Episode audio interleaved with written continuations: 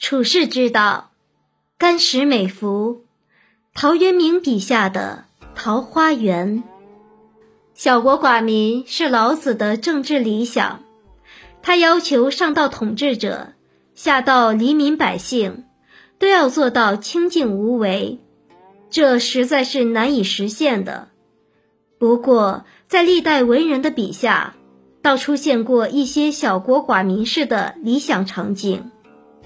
东晋诗人陶渊明就通过一篇《桃花源记》，描绘了一幅美丽和谐的生活图景。《桃花源记》的故事讲了东晋太元年间，武陵郡有个以打鱼为生的人。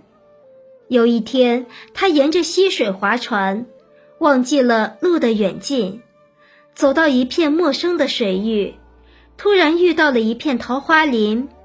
生长在溪流的两边，桃林有数百步宽，其中没有其他树，花朵鲜艳，青草美丽，坠落的花瓣繁错交杂。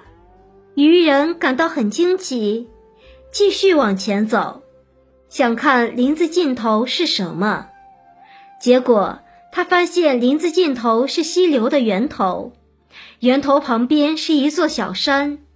山上有一个小洞，隐约能够从洞中看到一些光亮。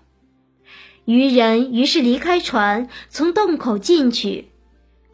洞内开始比较狭窄，一个人只能勉强通过，而越往前走则越开阔。走着走着，突然前面一片光亮，呈现出了一大片开阔地。这里土地平坦宽阔，房屋整整齐齐，有肥沃的田地、优美的池塘、茂密的桑竹，田间小路也交错相通，村落间可以互相听到鸡鸣狗叫之声。接着，他也看到了一些人，这些人来来往往的在田间耕种劳作，男女的穿着打扮。和桃花源外的世人差不多，而老人和小孩也都逍遥快乐。桃花源里的人见到渔人就大吃一惊，问渔人从哪里来。渔人回答了他的问题后，便有人邀请渔人到自己家里去，摆酒杀鸡做饭来款待他。村中的人听说有这样一个人，全都来凑热闹。并和渔人交谈，渐渐的，渔人便了解了这里的情况。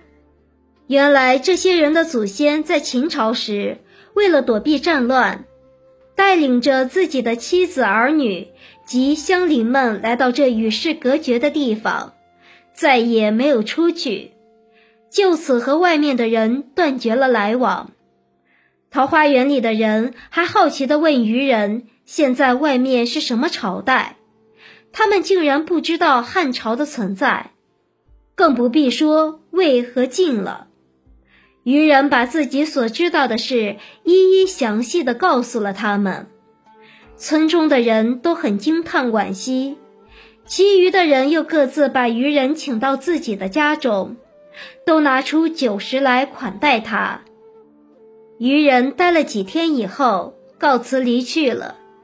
渔人离开时，一路上做了标记，但回头试图根据路标重新找到桃花源时，却再也找不到了。